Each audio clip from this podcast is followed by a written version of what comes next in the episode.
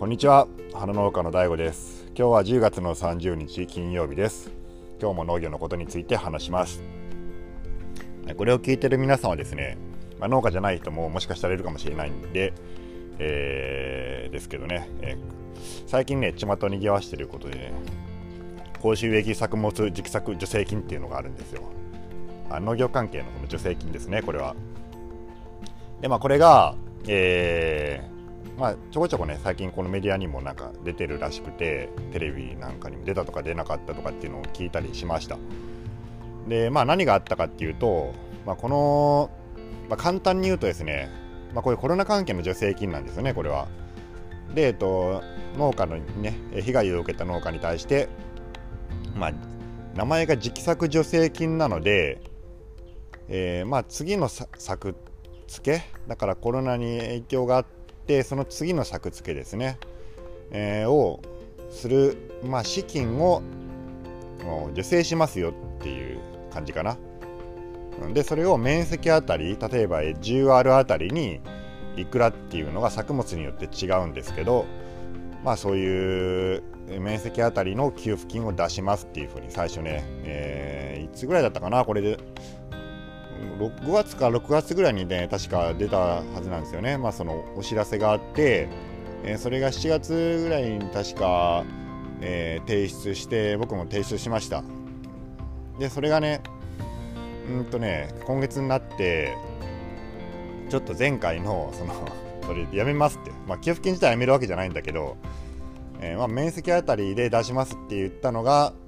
まあ、具体的にはそのえっ、ーと要はま損害を補填するみたいな制度に、まあ、実質的に変わっちゃったんですよね。実質的っていうのは、まあ、一応その時期作の助成っていうのも形としては残ってるんですけどもそれでもらえる人っていうのはほとんどいないみたいな状況になったのでだからまあ前のね、えー、前のっていうか、まあ、出たばっかりの出たばっかりっていうのもおかしいけど、まあ、発表されたばっかりの時はまあ、面積あたり誰でももらえますよっていう感じだったんですよ。コロナにえー、影響あってもなくてももらえますと。それがまあ実質的にはもう影響があった人がその損害を、まあ、補填しますってその昨昨年に比べて減った分補填しますっていう制度に変わって、まあ、それによって、えー、大面積の人はものすごくあのすごくたくさんのね、えー、お金をもらえるはずだったのが、まあ、損害がない人もやっぱりいたわけですねその中に。なので、えー、まあ、そういう人たちがもらえなくなった人がいっぱい出て、えそれがね何百万とかそういう単位だからまあそれはねもらえ何百万もらえるって言って思ったのがいきなりもらえなくなったんでまあちょっとそこら辺でね、えー、まあ、トラブルになったりトラブルというかまあちょっと怒ってるんですよねそれはもう怒りますよね、うん、まあでも形としてはね今の状態の方がまあ健全だとは思いますけどね個人的には。僕もねそのまあ一応申請したけどその申請した時の金額よりかねだいぶ多分減るとは思うんだけど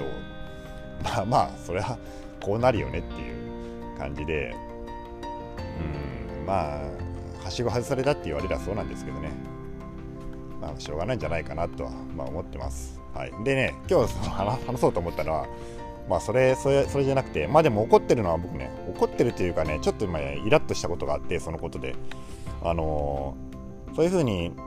まあ、要件が変わったんですけど途中今月になってねその助成金の。それのね通知書みたいなのが来たんですよ。先週間だったかな。で農協の人が持ってきてくれて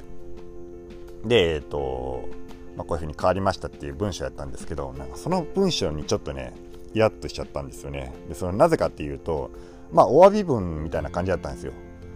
さっき言ったようにその要件が変わってまあ、あのもらえない人も出てきてあのなんか混乱させてごめんなさいみたいなそういう文章やったんですけど、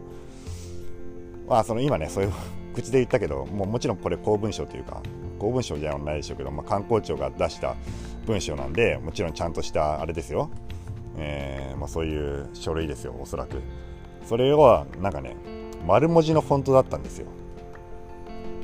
あのタイトルが丸文字とかそうじゃないですよ。もう全体の文章が丸文字できてポップタイみたいなやつですよね。まあそれがねまあちょっとその内容にがっかりしたっていうのも加わって若干ですけどね。ちょっとイラッとしたんですよね。なんかこびてる感じがしてなんかとりあえずこういうふうに丸文字で書いとけばみんながこう少しこう朗らかな気分になって少し怒りが収まるんじゃないかみたいなねそういうなんか媚びを感じてまあなんかバカにされてるのかなと思ってちょっとイラッとしました。でまあこういうね今回の文章はこういう特殊な、ね、事情があったのでまあそういう風にしたんでしょうけどおそらくね文章を作った人がちょっとポップ体にしようみたいな感じしたのかもしれないけどでも普段目にするですね、まあ、こういう農業関連の,、まあその文章とかっていうのは、まあ、結構ね本当にこれ読ませる気があるのかっていうような、まあ、疑うようなその レベルのやつって結構僕から見たらあるんですよね。うん、ま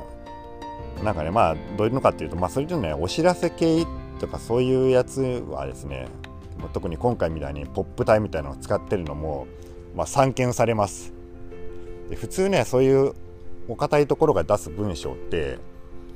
普通はね、まあ、タイトルはゴシックだったとしても本文は明朝でしょ普通は、うん、大体そうだと思うんですよね。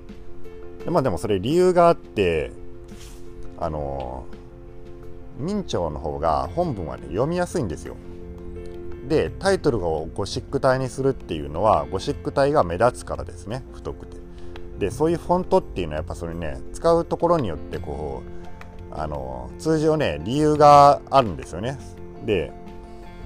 まあ単純に読みにくいですよね。ポップ体本文をポラポラ タラタラタラタラ長い文章を書く書くと。それ結構想像できると思うんですけどあのフォントっていうのはねあのえっとね可読性っていうのと視認性っていうのと判読性っていうなんか3つのこのあのまあ3つの大きな性質があって要は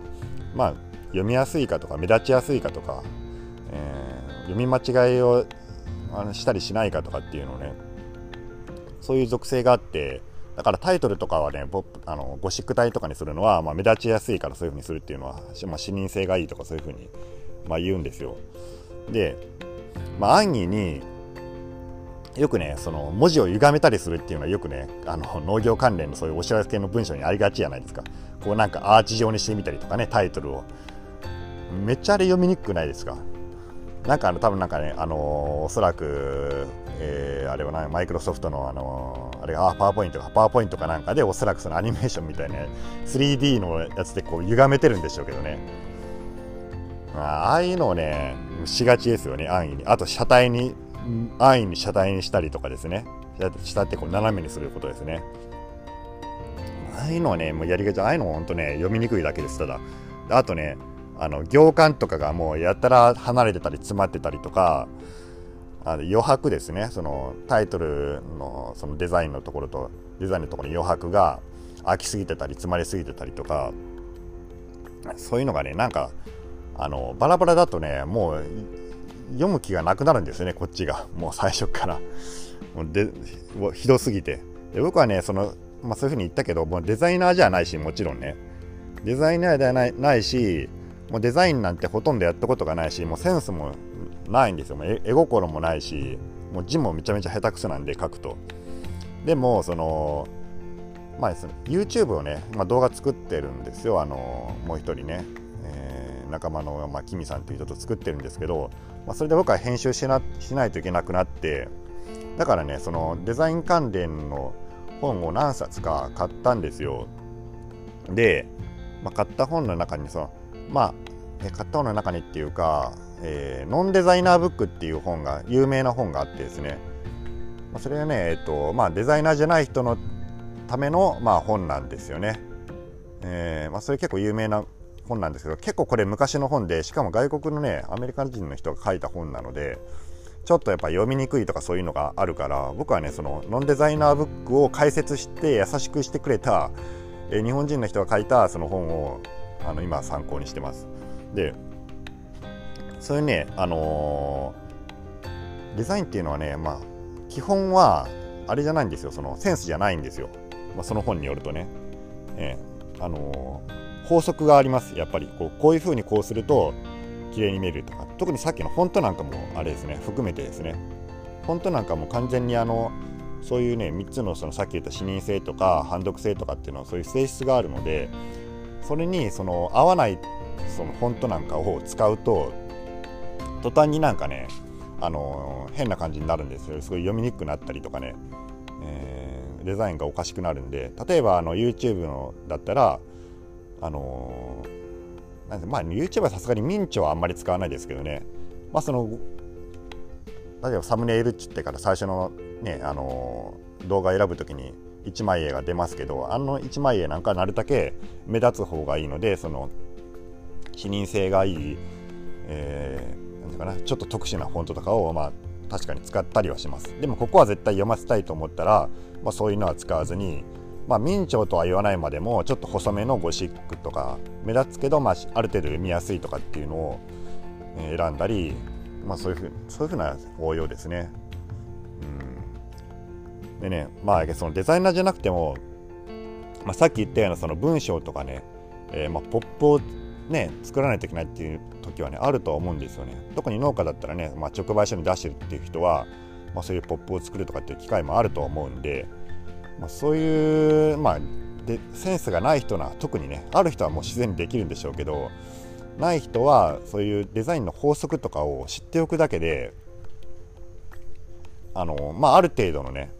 えー、ある程度のものは結構素早くできるようにはなります、まあ、そこから先はもうデザイナーとかの領域なんでもうちょっと僕とかには無理なんだけど、まあ、そこはねそのさっき言った観光庁観光庁というかその農業関連の まあそういう文書みたいにもう色がもう5色も6色も使われているとかもう無駄に文字を歪めてるとかそういうのをね、まあ、しないようにするだけでもかっこいい、ね、あれが作れるのでポップとか作れるんで、まあ、ぜひねそういうのまあ悩んでるなとかセンスないないなって自分思ってる人はそういうのを、え、参考にしてみてはどうでしょうか。はいでは今日はこれで終わります。それでは皆さんごきげんよう。